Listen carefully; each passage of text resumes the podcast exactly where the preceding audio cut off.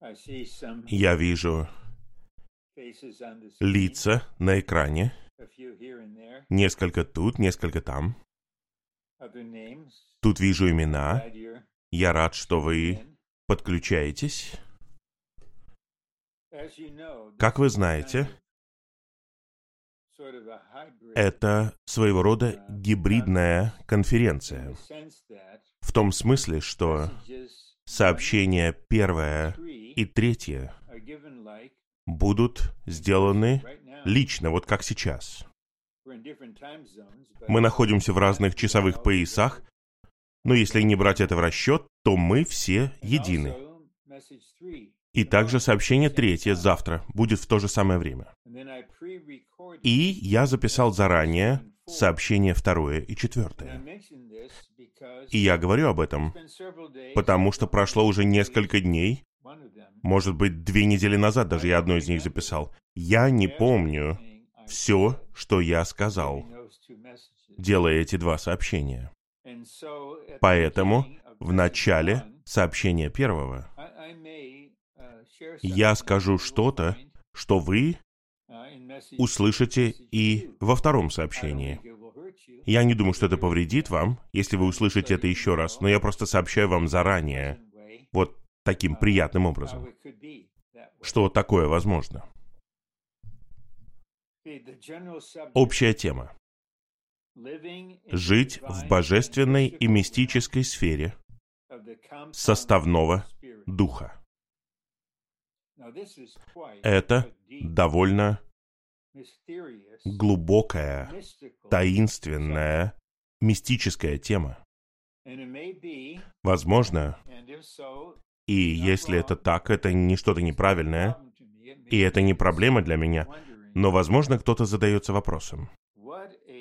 А в чем состоит таинственный, высокий элемент божественного откровения посреди нынешней ситуации, в которой мы все находимся?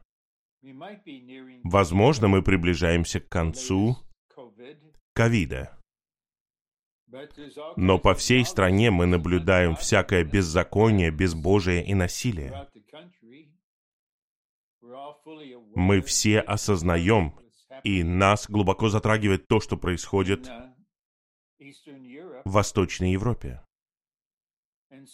Поэтому я хотел бы заложить основание для того бремени, которое лежит в основе не просто первого сообщения, но и всех сообщений.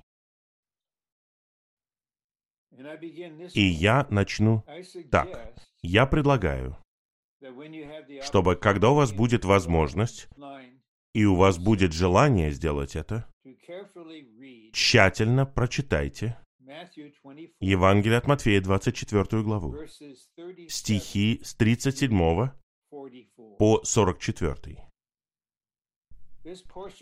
Этот отрывок слова в моем сердце уже многие месяцы. И я даже сделал сообщения, которые были сосредоточены на нем.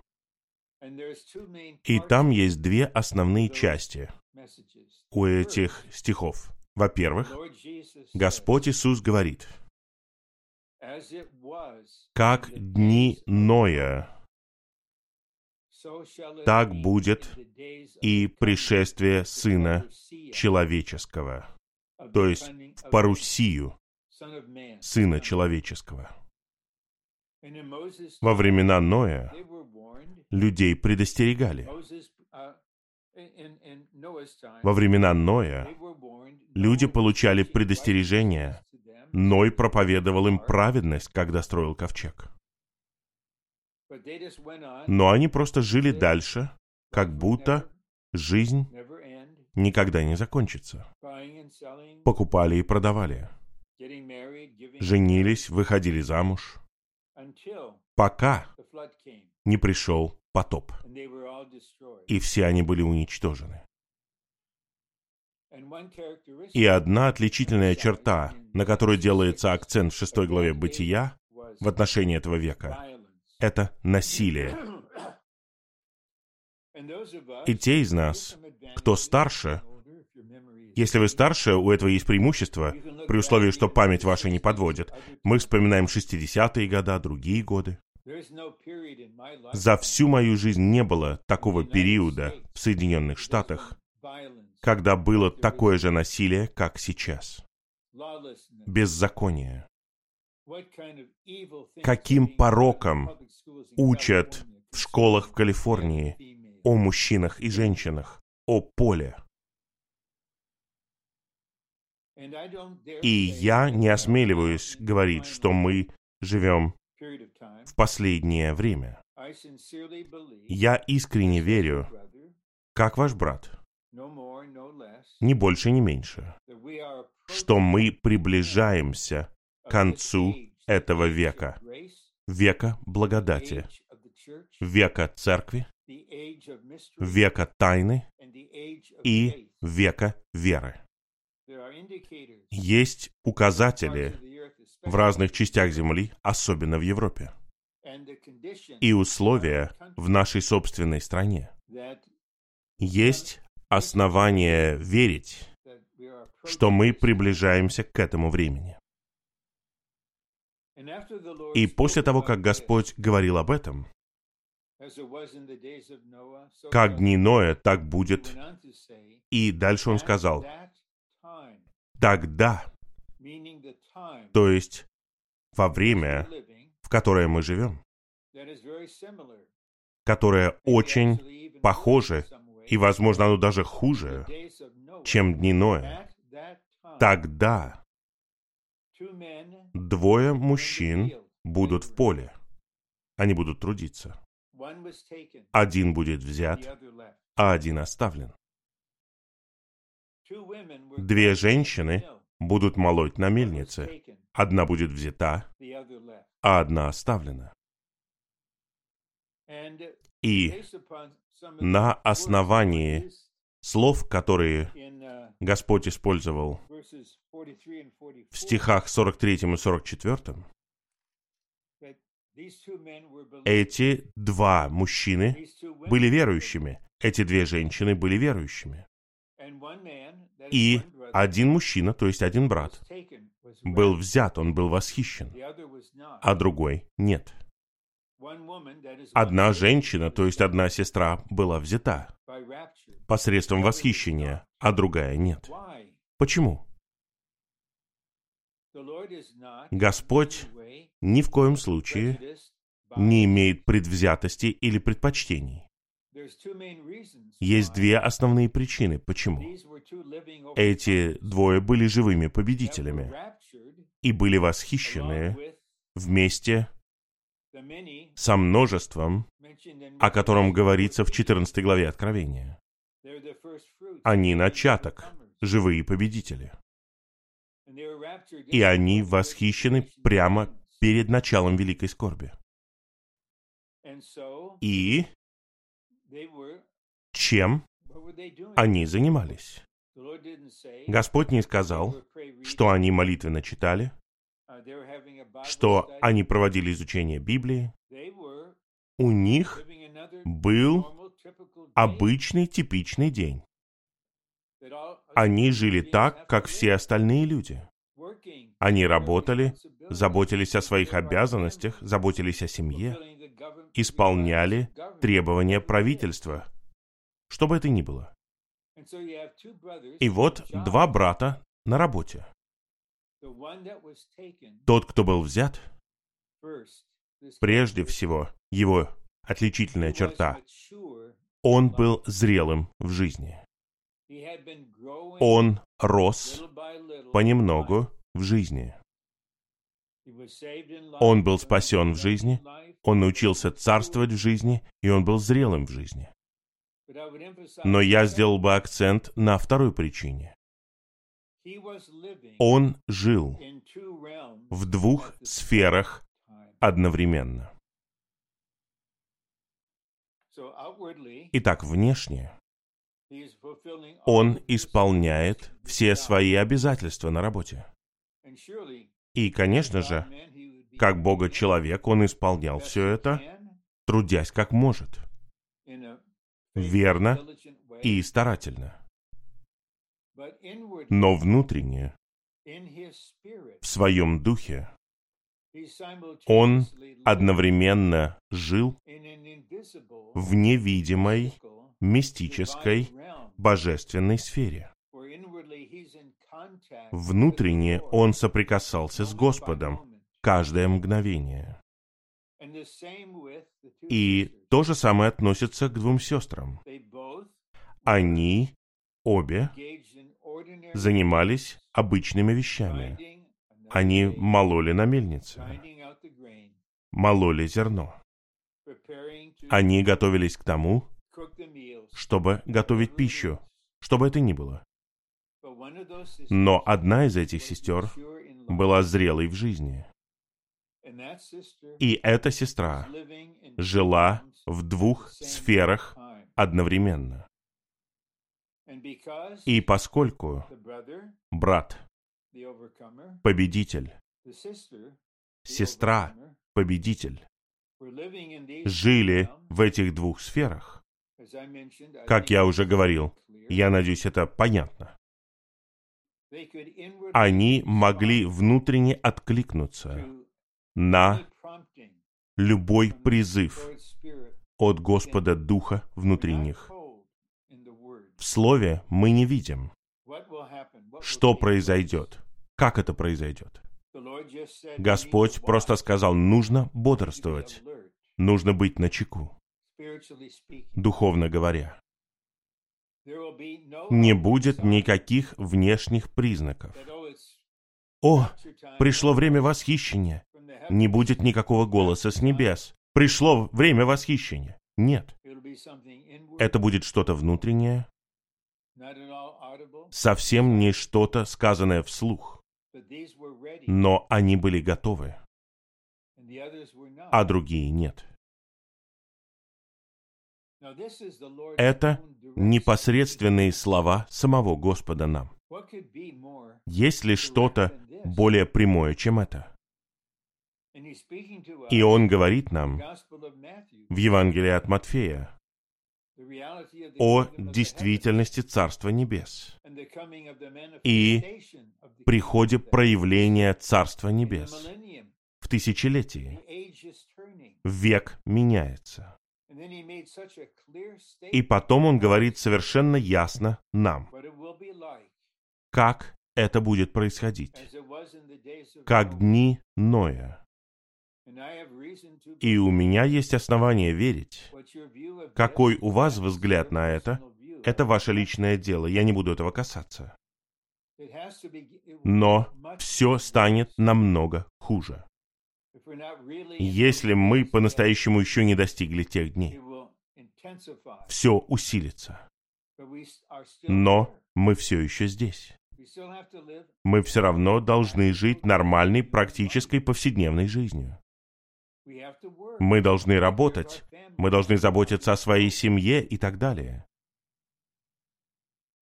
Но внутренне некоторые будут готовы и они откликнутся на призыв к восхищению. И я добавил бы еще вот что.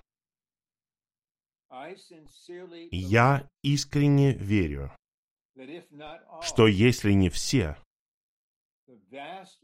то, по крайней мере, подавляющее большинство святых на этом собрании, здесь сейчас, я вижу, что некоторые из вас уже среднего возраста, но вы еще не пожилые. Другие помоложе. Я верю, что подавляющее большинство из вас будут жить на земле до конца. До конца этого века.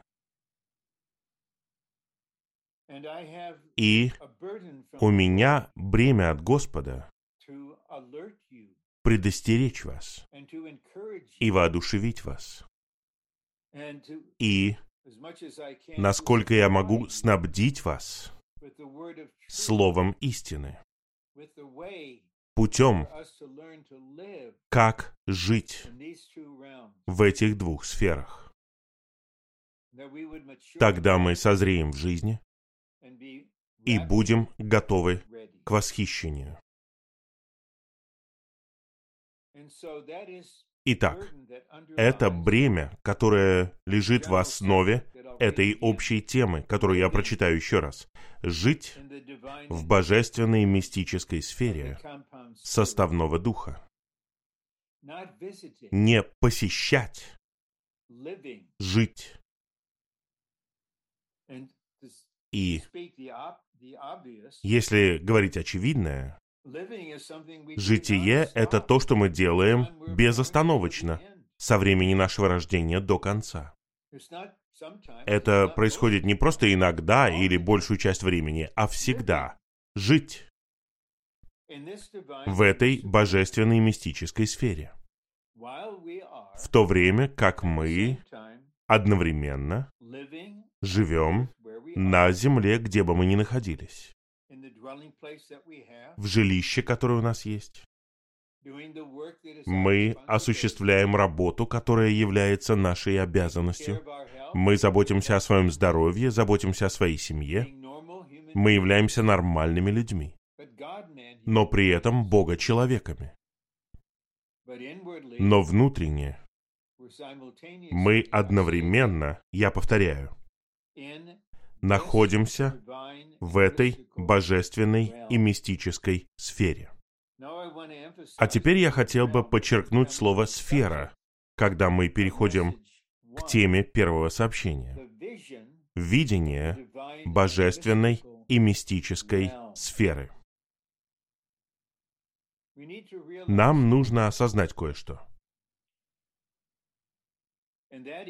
А именно, то, что в Евангелии от Иоанна в 15 главе, когда Господь ясно говорит, Он учит нас и говорит, «Я истинная виноградная лоза, мой отец – земледелец, а вы – ветви, вы – часть лозы, мы органически соединены».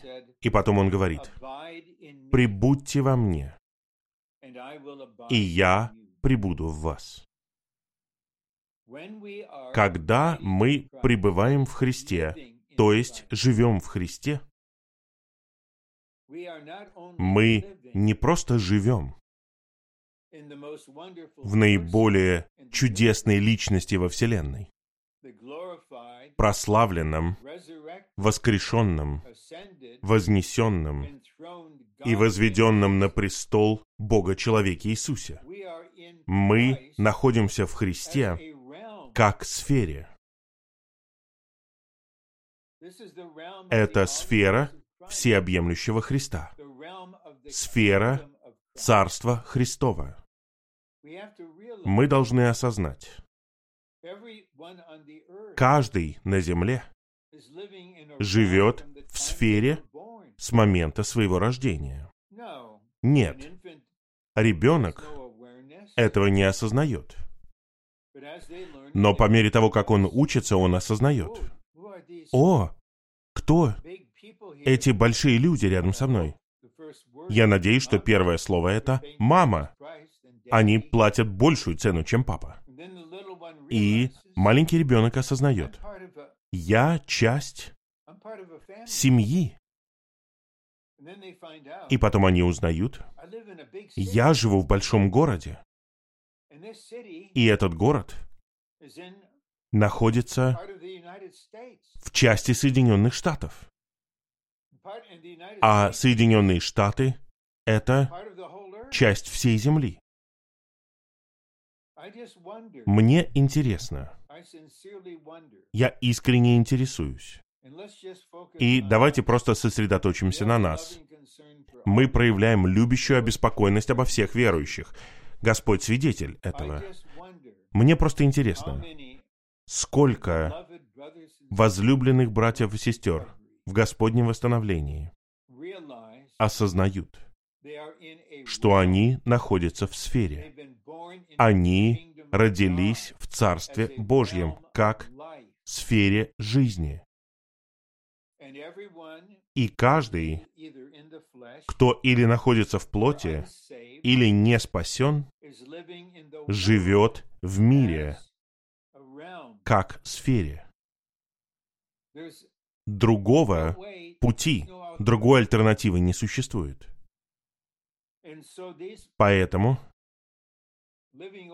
эти живые победители, брат и сестра, которые были восхищены, они живут в обеих сферах. Их тело по-прежнему находится в старом творении. Это по-прежнему тело греха и тело смерти, пока они не будут преображены и прославлены. Но они не такие же, как безбожники. Внутренне они другой вид существа. Они дети Божьи, которые становятся сыновьями Божьими, Бога-человеками. Христос устраивает себе дом в их сердцах. И мы учимся жить в нем. Нам нужно осознать, что этот Христос является сферой. А теперь мы видим термин, который описывает эту сферу. Божественная и мистическая сфера. Ну, слово «божественное» обозначает, что это как-то связано с Богом. А мистическое означает не то, что у нас какие-то мистические переживания, как у каких-то странных людей, которых уносит в какую-то божественную сферу, как они думают. Нет. Здесь слово «мистический» указывает на действительность, к которой мы не можем прикоснуться при помощи своих чувств, при помощи чего-то физического. Мы не можем почувствовать ее. Мы не можем коснуться ее и увидеть ее. Невозможно услышать ее.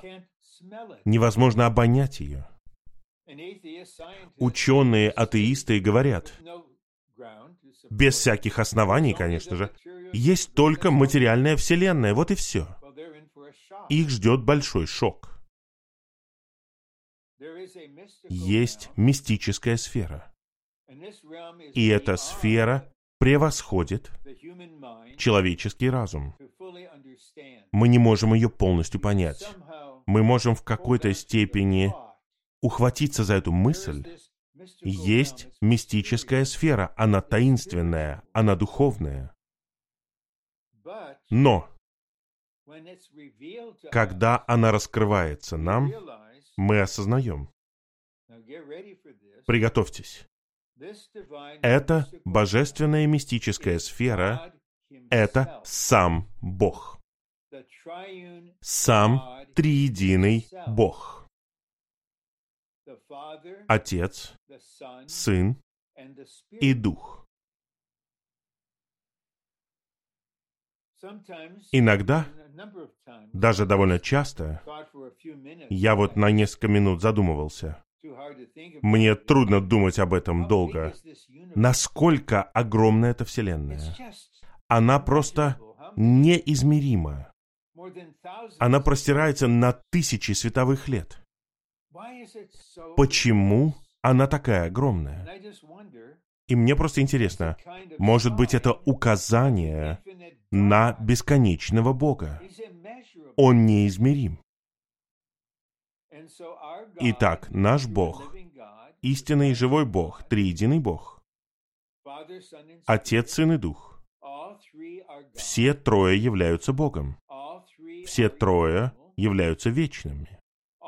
Все трое живут одновременно. И все трое живут друг в друге. Они взаимоприсутствуют. Отец находится в Сыне и в Духе. Сын находится в Отце и в Духе. Дух находится в Сыне и в Отце. Итак, сам этот триединый Бог является сферой. И мы входим в Царство Божье как в сферу жизни.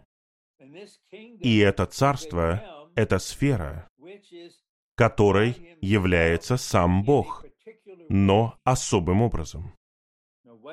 И что это за особый образ? Я пытаюсь сказать вот что, что вечный, Триединый Бог сам является божественной и мистической сферой. Мы не можем войти в эту сферу, потому что это сфера божества. Мы не можем войти в божество, стать частью божества. Если мы утверждаем, что есть четыре в одном, то это ужасное еретическое учение. Но что-то произошло, потому что Бог хочет, чтобы мы жили вместе с Ним в одной сфере. Итак, Бог пришел в Христе. Он стал Бога-человеком. Триединым Бога-человеком который жил безгрешной человеческой жизнью и исполнил Божий замысел лично. Затем он умер всеобъемлющей смертью ради нашего искупления и покончил со всем отрицательным во Вселенной и высвободил божественную жизнь. И затем в воскресении, в своем человечестве, он стал первородным Сыном Божьим. И теперь в воскресении он свободен от времени и пространства. Он везде сущий. И также он стал животворящим духом. И те, кто верит в Него, кто верит в сердце, что Бог воскресил его из мертвых и исповедует, что Иисус Христос Господь, Всеобъемлющий Христос, как животворящий Дух, вошел в нас. Поэтому сейчас Он одно с нашим Духом. В нас живет личность. Он устраивает себе дом в нашем сердце. Это был первый шаг, можно сказать. И путь был открыт для нас, чтобы мы вошли в божественную мистическую сферу составного духа. Я объясню это чуть позже. Итак, в первой части Евангелия от Иоанна Слово стало плотью и жило среди нас. Затем Он умер и воскрес. Но Он сказал нам в стихах, которые мы прочитали из 14 главы Евангелия от Иоанна, что «Я есть путь, путь к Отцу». Для вас лучше, чтобы я ушел. Когда я уйду, я приду к вам как другой утешитель, как дух. И затем он сказал стих 20. «В тот день, в день его воскресения, вы узнаете, что я в Отце. Вы узнаете, что вы во мне. Вы узнаете, что я в вас. Давайте рассмотрим первые два положения. Вы узнаете, что я в Отце. Он вернулся к Отцу. Но затем он сказал, «Вы во мне, Итак, в данную минуту, святые, я имею в виду вот прямо сейчас, я не просто сижу на стуле в спальне у себя на втором этаже, в нашем арендованном доме. Я также нахожусь в Христе Сыне, в Отце. А поскольку Он в Отце, и мы в Нем, это означает, что, будучи в нем, мы находимся в Отце. И затем Господь говорит, «И я в вас». Но в той же самой главе Он говорит, «Вы должны знать, что я в Отце, и Отец во мне». Итак, Сын находится в Отце, мы в Сыне, и мы в Отце. Сын находится в нас, Отец находится в Сыне, и поэтому Отец и Сын находятся в нас. А теперь этот воскрешенный Христос, всеобъемлющий животворящий дух. Он и есть сфера, которая является божественной и мистической, в которой мы должны жить. Мы находимся в приготовленном и завершенном триедином Боге, как сфере. И когда мы по-настоящему находимся в нашем духе и находимся под управлением видения, это тема первого сообщения, мы осознаем, я не просто нахожусь в части своего существа, в своем возрожденном духе. Я не просто в Христе лично. Я в неизмеримой сфере. Я нахожусь в Царстве Божьем как сфере божественной жизни. Я нахожусь в божественной и мистической сфере составного духа. И мы прочитали стихи из Исхода о составной масти, которая обозначает Духа Божьего как результат воскресения Христа. И многие элементы добавлены к этому Духу Божьему. И все это стало всеобъемлющим составным Духом. И когда мы находимся в нашем Духе, мы не просто находимся в Духе с большой буквы. Мы теперь живем в неизмеримой сфере. Все мы. И я снова говорю о том брате, который работает на своей работе и который был восхищен. Эта сестра. Она молола. На мельнице она была восхищена. Потому что внутренне, в их слитом духе, они не просто соприкасались с Господом, который с их духом, они жили в этой обширной сфере. И мы увидим в сообщениях втором и третьем, что в этой сфере есть все, что нам необходимо. Без усилий. Все это наше.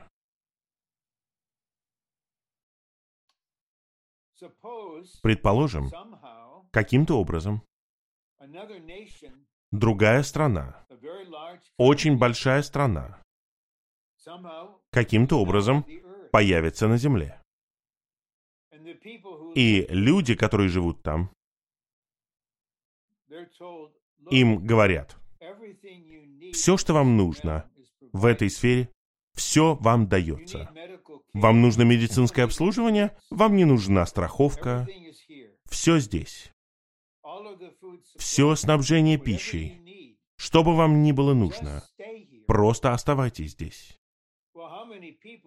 Сколько людей, возможно, все на Земле, не просто попытаются проникнуть через границу в США, они захотят быть там. Ну, это воображаемая сфера. Я пытаюсь кое-что объяснить вам. Вот обширная, огромная, вечная сфера приготовленного и завершенного триединого Бога в Христе, который находится в нас как животворящий дух. И этот дух является составным духом. И когда мы находимся в этом духе, мы не просто в Христе как личности, мы находимся в этой сфере.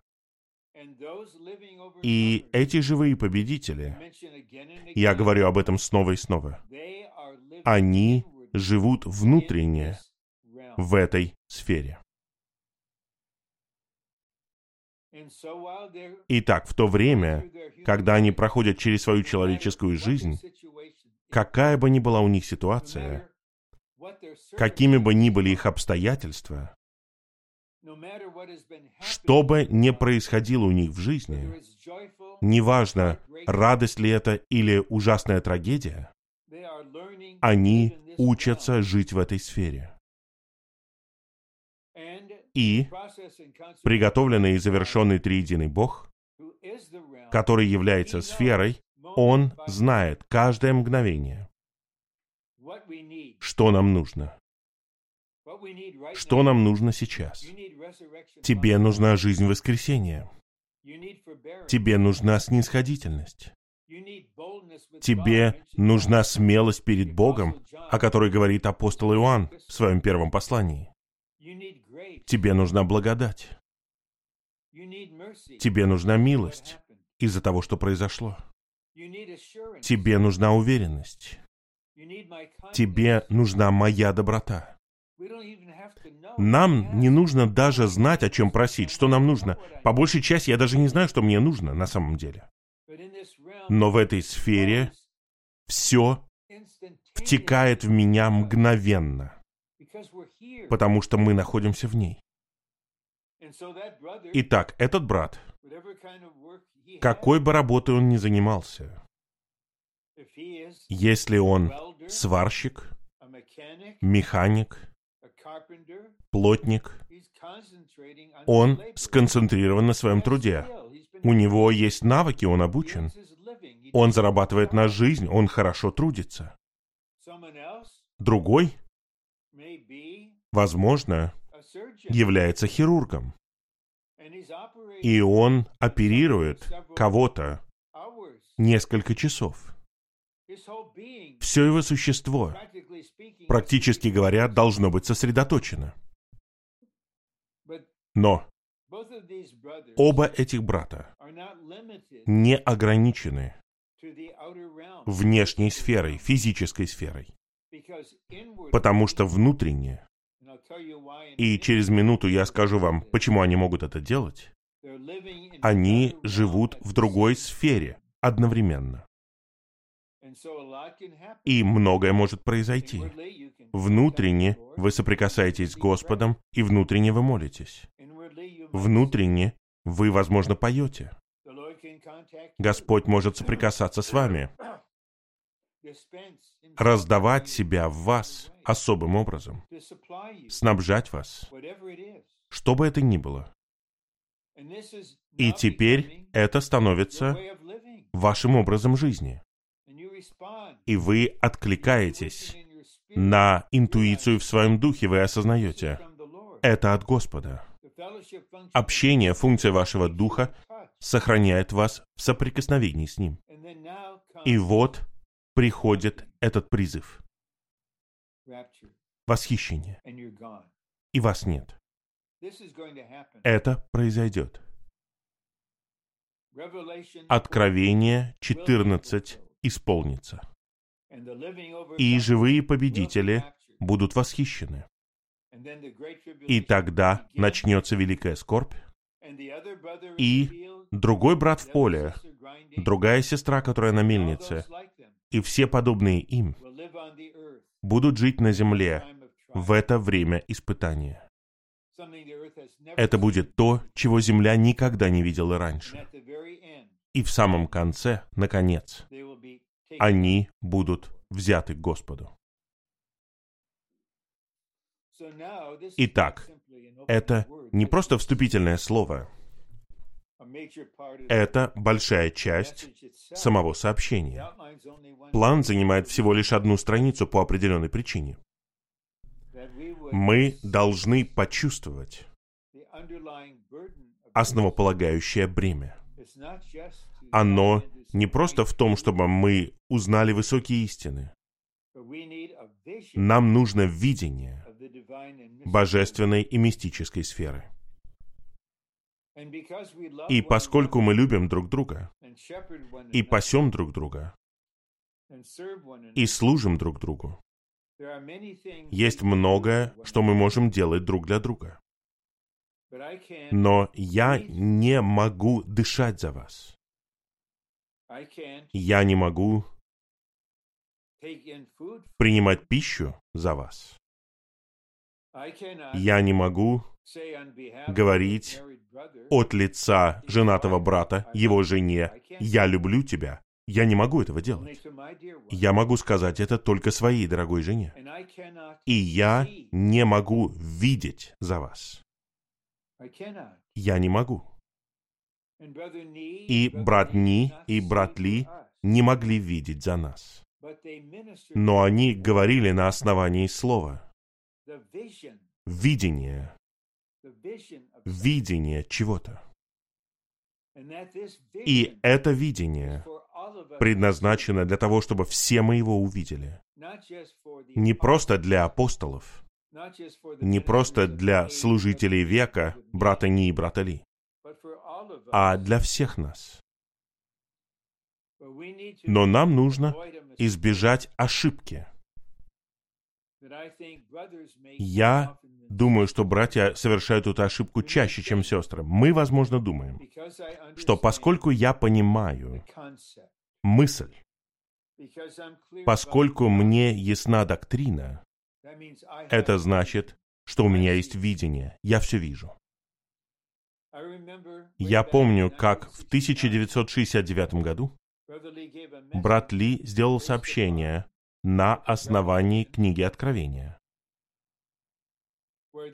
где апостол Иоанн описывал то, что он увидел. И он увидел Новый Иерусалим, который сходит с неба. Он увидел, что дьявол, сатана, брошен в огненное озеро. Это было видение. И после собрания, я помню, мне только исполнилось 30 лет. Я в восстановлении был, может быть, три года. Я был на начальном этапе. А все братья пришли в восторг. Они говорили, ты видишь? Да, я вижу. Я тоже вижу, я вижу. Но я не мог сказать, что я все это вижу. И, говоря откровенно, я не думаю, что они видели это. Они обманывали сами себя. Поэтому на следующий день утром, когда я ехал по шоссе, я ехал в школу, я работал учителем тогда, я просто помолился об этом. Господь, мне нужно увидеть видение, что дьявол находится в огненном озере. Я должен увидеть это. Я согласен с учением брата Ли, но он увидел это. Это было видение для брата Ли. Точно так же, как это было видение для апостола Иоанна. Господь, покажи мне это. И я пришел на занятия, и все занятия, за исключением одного, были чрезвычайно трудными. Мне дали самых сложных детей в школе. Это было особое образование. И был один парень. Я никогда не забуду его имя, потому что его звали Рональд. И я помню его имя. Он был совершенно необычным человеком. И он действовал на показ. И вот он сидел на последней парте в углу и вел себя вот таким вот образом. И вот я вышел из-за своего стола и подошел к нему, чтобы поговорить как учитель с учеником. И я посмотрел на него, и вот что я почувствовал, что мне надо сказать. «Сатана, ты в огненном озере». И раздался ответ. «Нет, это неправда». И я сказал, «Да, ты там» потому что в нем был бес. И враг сказал, кто тебе сказал? И я сказал, Иоанн увидел тебя там. Я слышал сообщение об этом, и теперь я вижу это. И я запрещаю тебе. Я искренне могу сказать, хотя это видение должно расширяться и углубляться, это уже не просто доктрина. Откровение 19.7. Видение, что невеста приготовила себя. Откровение 21. Стихи с 9 по 11. «Подойди, я покажу тебе невесту жену Агнца». И Иоанн увидел Новый Иерусалим. Видение. Пожалуйста, дорогие святые, не обворовывайте себя пребывая в уверенности, «О, я читал эту книгу, я слышал эти сообщения 25 лет назад». Эти факты точны. Перед собранием я молился с братьями о том, чтобы мы были нищими духом, чистыми сердцем. И теперь слово «видение» есть три элемента или аспекта видения. Я еще не говорю об этих аспектах. Видение означает чрезвычайную картину.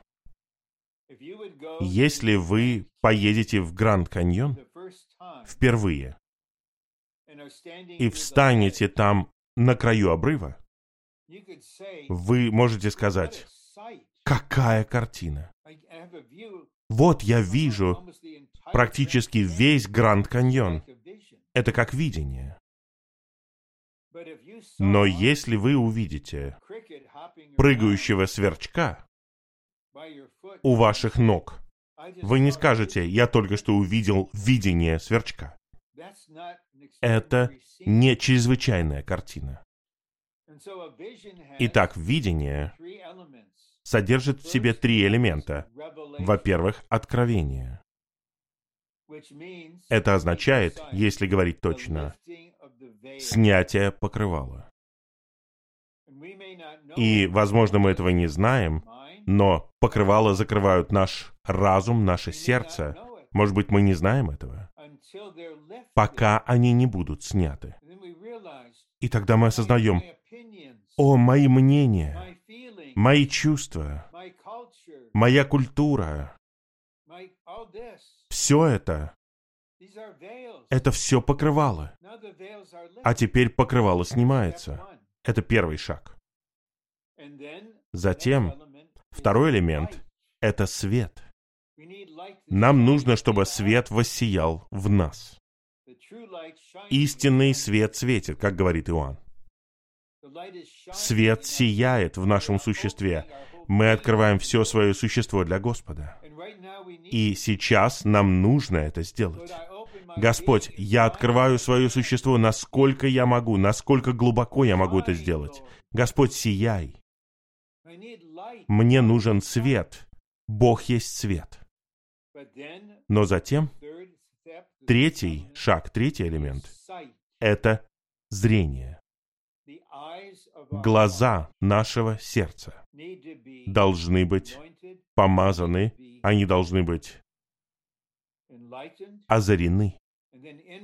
И тогда внутренне мы сможем увидеть.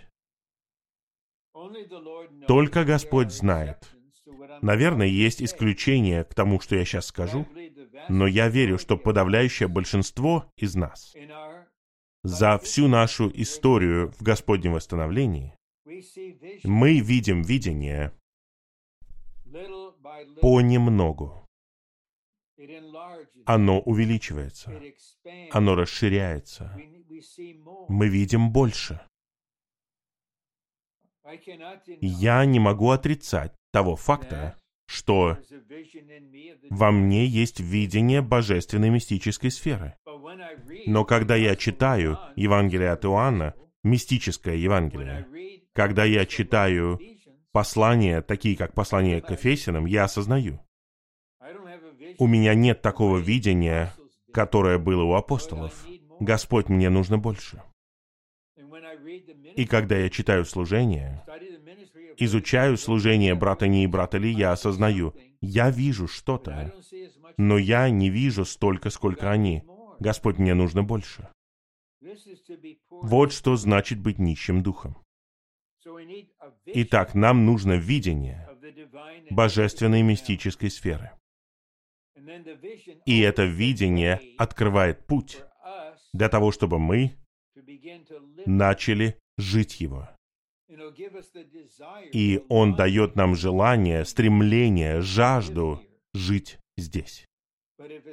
Но если это всего лишь мысль, и если это всего лишь мимолетное вдохновение в наших чувствах, тогда к понедельнику днем все это исчезнет.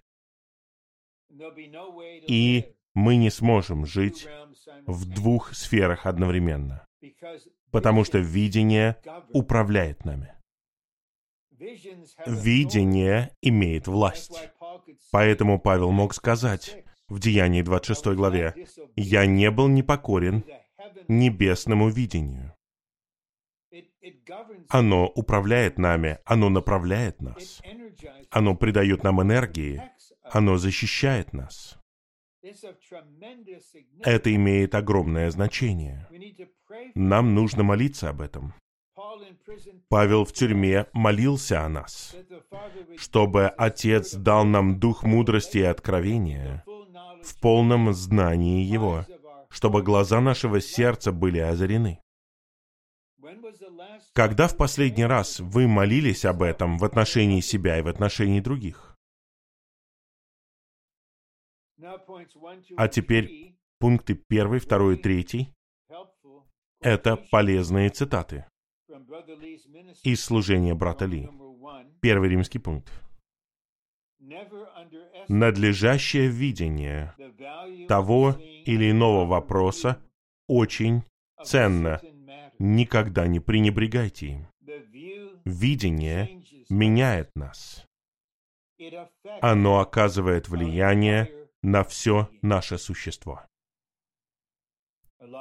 Многое произошло в моей жизни, начиная с 1969 года до сегодняшнего дня. 53 года спустя. Но это видение, что дьявол сброшен в огненное озеро, остается. И иногда, особенно когда я молюсь с товарищем, самым близким товарищем, мы должны сражаться против врага, мы напоминаем ему. Мы — Новый Иерусалим. Мы — невеста искупающего Христа, а ты в огненном озере. Мы запрещаем тебе. Отправляйся туда, где твое место. И он знает, что мы видим и он должен слушаться, потому что мы не в себе. Мы говорим в имени Господа Иисуса, который победил врага. Итак, оно оказывает влияние на все наше существо. Я говорю серьезно, все наше существо. Каждый аспект. На всех этапах человеческой жизни. Оно повлияло на меня когда мне было 30 с небольшим. Я был все еще молодым человеком. И потом, когда я стал человеком среднего возраста, вся семья была в другой ситуации, другой этап. И затем в конечном итоге я попрощался со средним возрастом.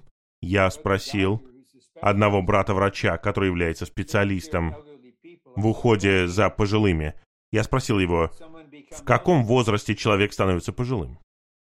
Он сказал, подумал и сказал, 75.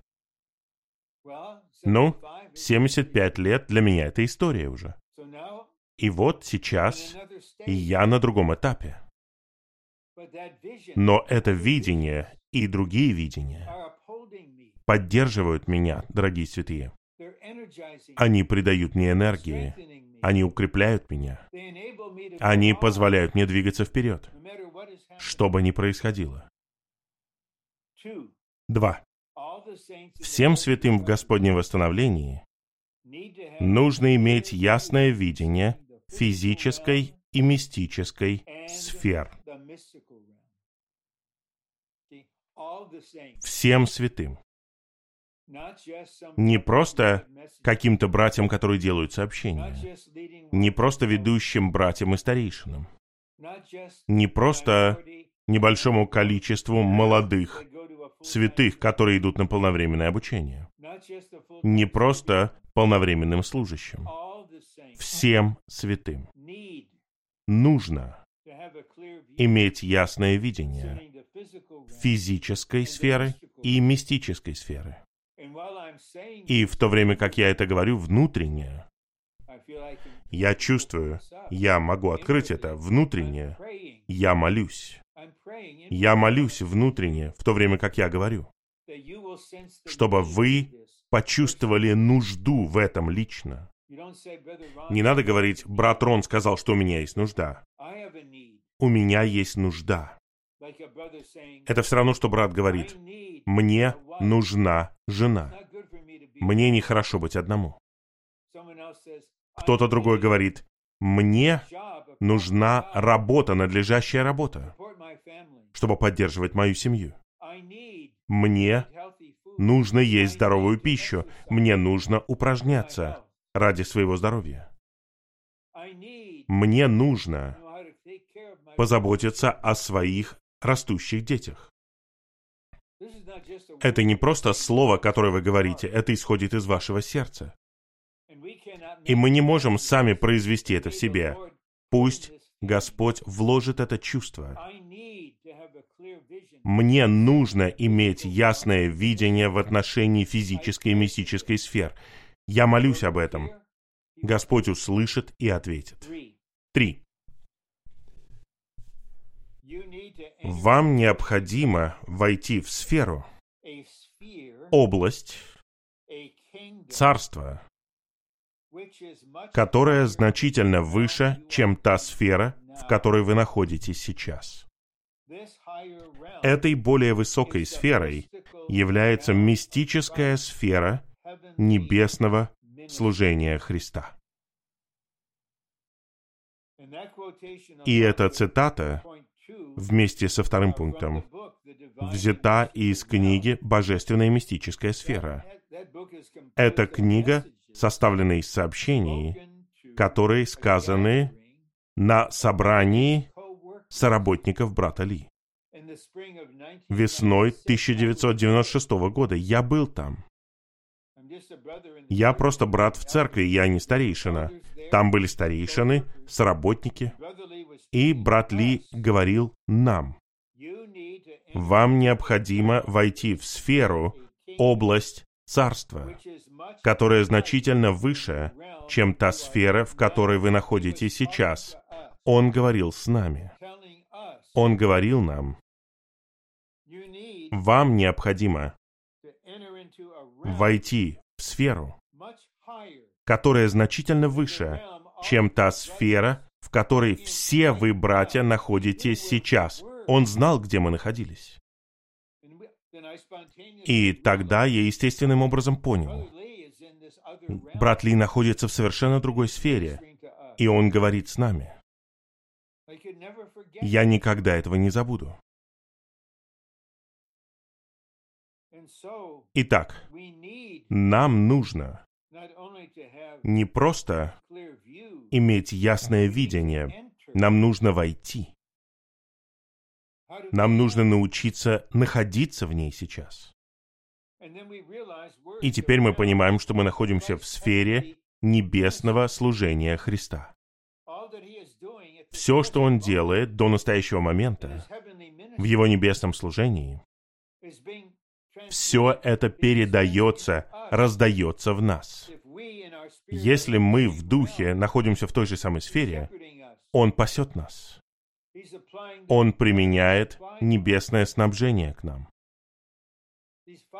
Он сражается за нас, ходатайствует за нас, преподносит нам небо. Но нам нужно быть в сфере, где все это происходит.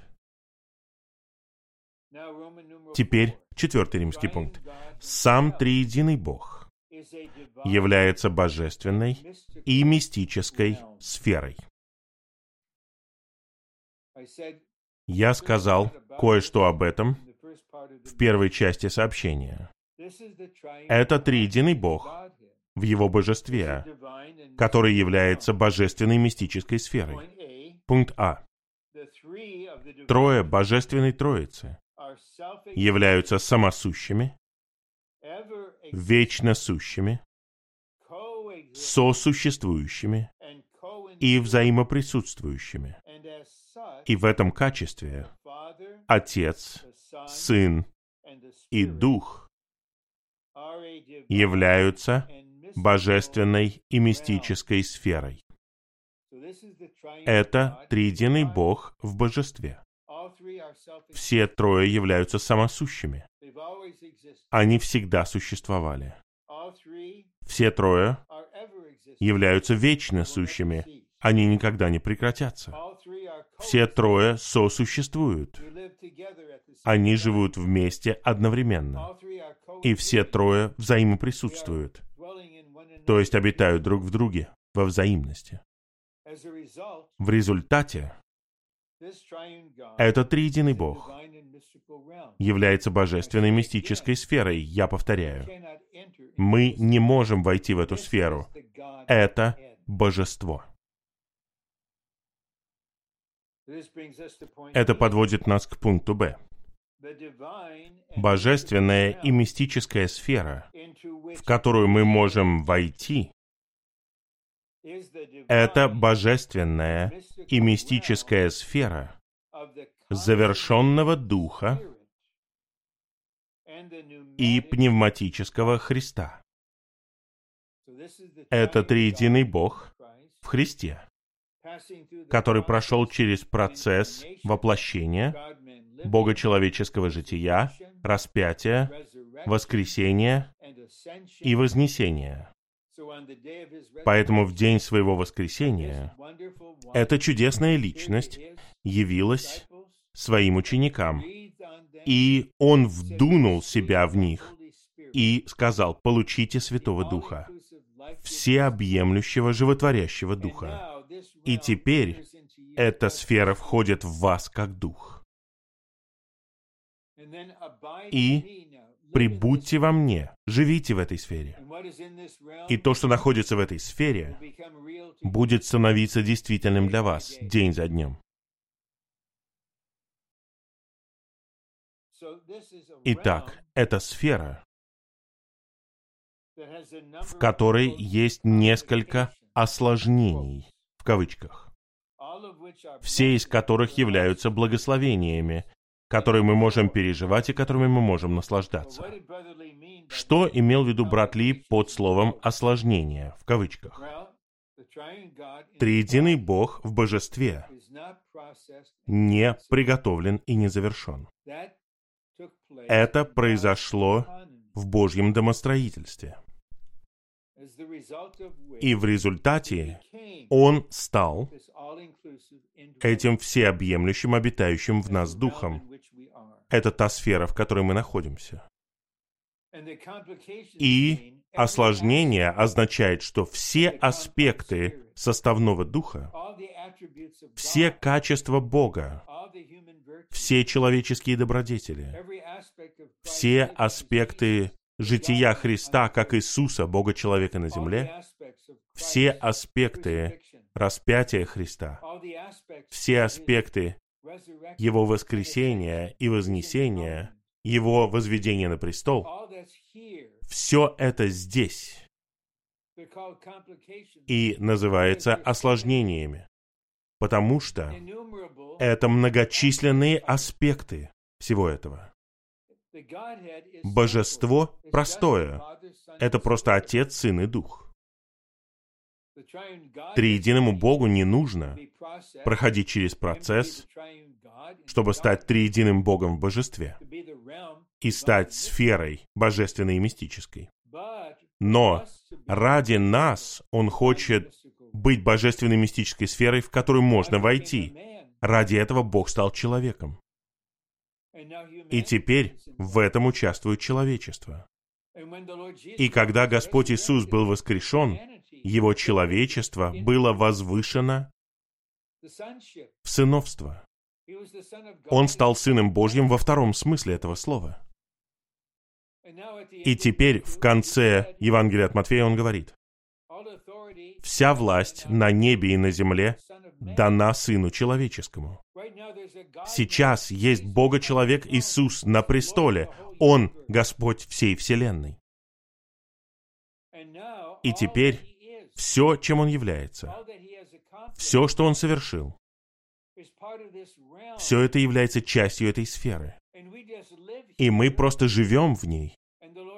И Господь знает, что тебе нужно это, тебе нужно то, тебе нужно идти туда, сюда.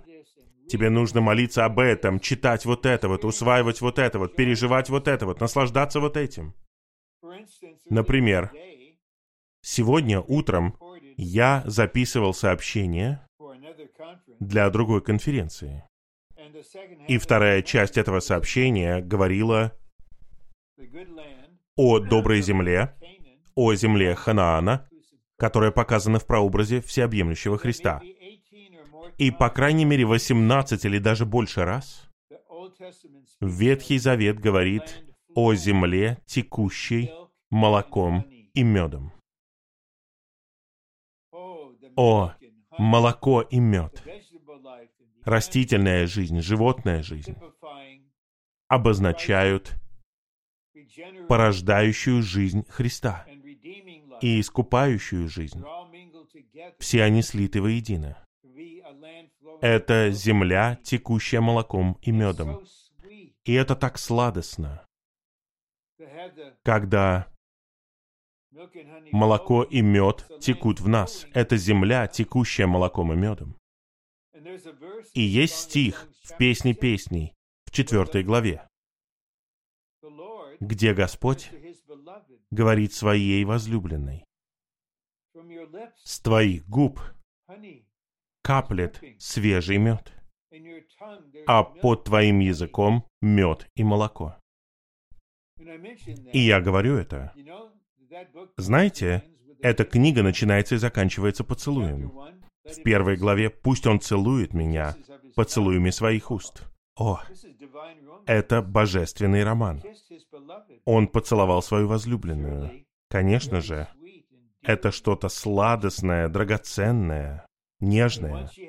Но когда она созрела в жизни и стала его воспроизведением Суламитой, в главе 8 она ждет восхищения. Она ждет преображения своего тела. И она говорит, если бы я нашла тебя на улице, то есть вне своего тела старого творения, я бы целовала тебя. Мне просто интересно. Мне просто интересно. Я улыбаюсь в сердце. На что это будет похоже, когда невеста и жених встретятся? Я не хочу, чтобы вы мне рассказали о том, как это было, когда я увижу вас в новом небе и новой земле. Я сам хочу быть там. Со всеми вами. Когда жених и невеста встретятся. Я не верю, что он скажет, «Здравствуйте, как ваши дела? Я Господь Иисус Христос. Мы обручены, чтобы вступить в брак. Как вас зовут еще раз? А, хорошо. И мы пожмем друг другу руки. Я не буду пытаться угадать, но песнь песней дает нам картину. Это по-настоящему божественный роман. И нам нужно готовиться к тому, чтобы жить вечно в этой божественной и человеческой сфере. Внутренне победители царствуют на земле. Они будут в этой сфере. И будет новое небо, новая земля, и навеки мы будем жить в божественной мистической сфере. Я не хочу упустить возможность всей своей жизни. Я не хочу упустить награду века царства. Мы хотим научиться жить здесь, сейчас. В. Составной дух является божественной и мистической сферой. И мы должны учиться жить в этой сфере. И тут есть первое послание Иоанна 2.20 и 27. Там говорится о помазании. И особенно 27 стих. Помазание учит нас пребывать в нем. У всех нас есть Христос как Дух. Он функционирует в нас как составной дух, чтобы быть мастью. И Он учит нас. Поэтому мы должны вознести простую молитву. Господь, я хочу научиться жить в этой сфере. Если мне предстоит навсегда переехать в Японию, я приезжал туда много раз. Если мне нужно жить там постоянно, Мне нужно научиться жить там. Я не турист, я не приезжий. Поэтому, Господь, прежде всего я должен понять, я вот в этой сфере. И я хочу оставаться в ней, я хочу жить в ней. Но я не знаю, что делать, как жить в ней. И Господь, возможно, скажет, я знаю это. Ты ученик, а я учитель. Я буду вести тебя шаг за шагом. И последний раздел. Я рассмотрю его меньше, чем за 10 минут. И это даст вам достаточно времени. Просто слушайте внимательно. Завершить это сообщение при помощи подтверждающего слова и свидетельства о том, что вы слышали, о том, что вы видели, о том, что затронуло вас, что озарило вас, что помогло вам. И когда многие из вас, я надеюсь, многие десятки из вас будут свидетельствовать, тогда я скажу в мире, теперь сообщение завершено, потому что это нечто связанное с телом. Пятое. В божественной и мистической сфере составного духа у нас есть все, что нам необходимо. Даже если мы не знаем, что нам это нужно, оно у нас все равно есть.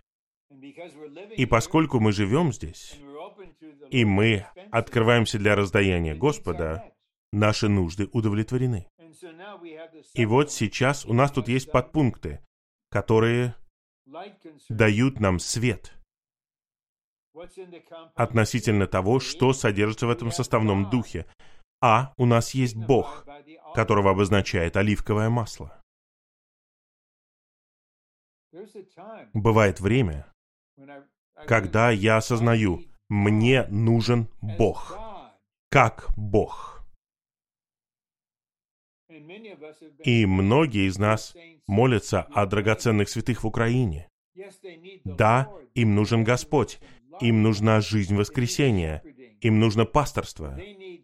Но им нужен Бог, потому что только Бог может сделать что-то. Но Бог находится в этой сфере. Б. У нас есть триединый Бог. Отец, Сын и Дух обозначенный тремя единицами меры четырех благовоний. Есть одна вещь, которая у меня на сердце в огромной степени уже почти 25 лет. И я молился, наверное, тысячи раз. И дорогие другие святые молились еще больше, если собрать все молитвы вместе. Но недавно у меня появилось ощущение. Это очень хорошо молиться Господу.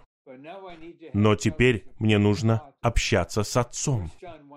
Первое послание Иоанна 1.3. Апостол Иоанн говорит, «Пишу вам, чтобы у вас было общение с нами».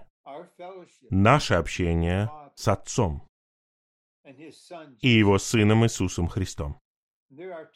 Бывает время, когда Отец хочет, чтобы мы говорили с Ним, как ребенок. Мне нужен Отец. Не просто Спаситель, не просто Господь. Мне нужен Отец. Отец знает, что нам необходимо. Господь учил нас молиться Отцу. Отец, дай мне насущный хлеб, мне нужно жить. Отец, избавь меня от лукавого. И, конечно же, нам нужен Сын и Дух. В. У нас есть человечество Иисуса, обозначенное четырьмя благовониями растительной жизни. Итак, в этом есть нечто таинственное, но при этом действительное. Вы знаете вершину божественного откровения. Бог стал человеком, чтобы сделать человека Богом. Дети Божьи такие же, как Бог по жизни и природе, но не в божестве. И они не являются объектом поклонения. Но чем больше мы становимся такими же, как Бог по жизни и по природе, как Бога человеки, тем больше мы становимся Иисусно-человеческими. У нас есть человечество Иисуса. Мы становимся доступными братьями и сестрами. Мы Бога-человеки. Христос — это наше хлебное приношение. Г. У нас есть слияние божественности с человечеством, обозначенное слиянием оливкового масла с четырьмя благовониями. Итак, теперь происходит слияние. И у нас есть этот гимн «О слияние, аллилуйя». Слияние — это путь. И мы растем посредством слияния, мы достигаем зрелости посредством слияния, и тело созидается посредством слияния. И вот мы участвуем в слиянии божественности и человечества. И вы Бога-человек. И в вас происходит вот это слияние. Без усилий. Благодаря тому, что вы живете в этой сфере. Господь решает, о, это будет особый день слияния. И Он устраивает обстоятельства, которые будут способствовать этому. И вы открываетесь, и это будет день слияния. Божественность и человечество все больше сливаются в вас. Пункт Д. У нас есть драгоценная смерть Христа, обозначенная текучей мирой. О, драгоценная смерть! Мы находимся в общении Его смерти, Павел говорит в третьей главе послания к филиппийцам. И все приобретения, все результаты Его смерти применяются к нам. Это часть составного духа. Это элемент в сфере. Господь знает, что нам это необходимо. Просто соприкасайся со мной. Я буду применять этот аспект моей смерти к тебе. Это благословение для тебя, это избавление для тебя. Пункт Е. Е. У нас есть сладость и действенность смерти Христа. Когда я впервые услышал о том, что брат Ли говорит о составном духе, и он сказал, что действенность креста находится в духе, я был озарен, я был затронут, и у меня было необычное переживание пару дней спустя. Один брат, с которым я был близок, с которым я часто общался, подолгу, его попросили сделать что-то в церкви. И у него была эта доля, это точно. И я был шокирован. Что начало происходить во мне? Я стал ревновать. И я признался себе, я ревную. И я подумал, извините, что я говорю это, сестры, я не знал, что мужчины способны ревновать. Я знал, что женщины могут ревновать. Но я ревновал. И что мне делать? И тогда я начал разговаривать с Господом примерно вот так вот. Я сказал, брат Ли только что сделал сообщение о действенности твоей смерти, о том, что она в составном духе. Поэтому я попробую. Господь, я молюсь. Примени действенность своей смерти, которая содержится в составном духе, к моей ревности. И она была убита. Она исчезла. Это произошло. Это было переживание новичка, первоклассника в начальной школе божественного домостроительства. Таким было переживание, но с чего-то надо было начинать. Это что-то действительное. О, и сладость смерти, подобная меду, действенность смерти Христа. Ничто не может противостать этому. Враг пугается действенности смерти Христа в нас. Она устраняет все отрицательное. И тогда у Христа появляется больше почвы, чтобы Он устраивал себе дом в нашем сердце. Ж. У нас есть драгоценное воскресение Христа, обозначенное благовонным тростником. О, драгоценное воскресение, сила Его воскресения. Тот, кто сказал Иоанну в первой главе Откровения, он сказал, «Я живой. Я был мертв, И вот я ожил во веки веков. И у меня есть ключи от смерти и ада. Он сказал нам, «Я есть воскресение и жизнь». Теперь мы находимся в земле воскресения. И Господь решает, сегодня будет день воскресения для тебя. От начала до конца. Куда бы ты ни пошел, как бы ты со мной ни соприкасался, жизнь воскресения, терпение воскресения, сила воскресения. Просто потому, что ты находишься в сфере воскресения. И последний пункт. З. У нас есть отпугивающая сила воскресения Христа, обозначенная Кассией. Итак, то, что является сладостным для нас, отпугивает врага. Мы источаем это благоухание. Он говорит, а, я побегу отсюда лучше. Это отпугивающая сила. Я терпеть не могу соприкасаться с кем-то таким, когда люди живут в божественной мистической сфере. Уходи. Убирайся отсюда. Твое место — это огненное озеро.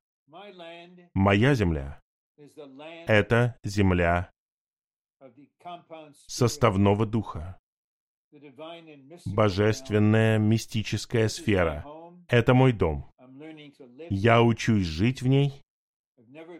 Я никогда не был более счастлив в своей жизни. Я все еще учусь.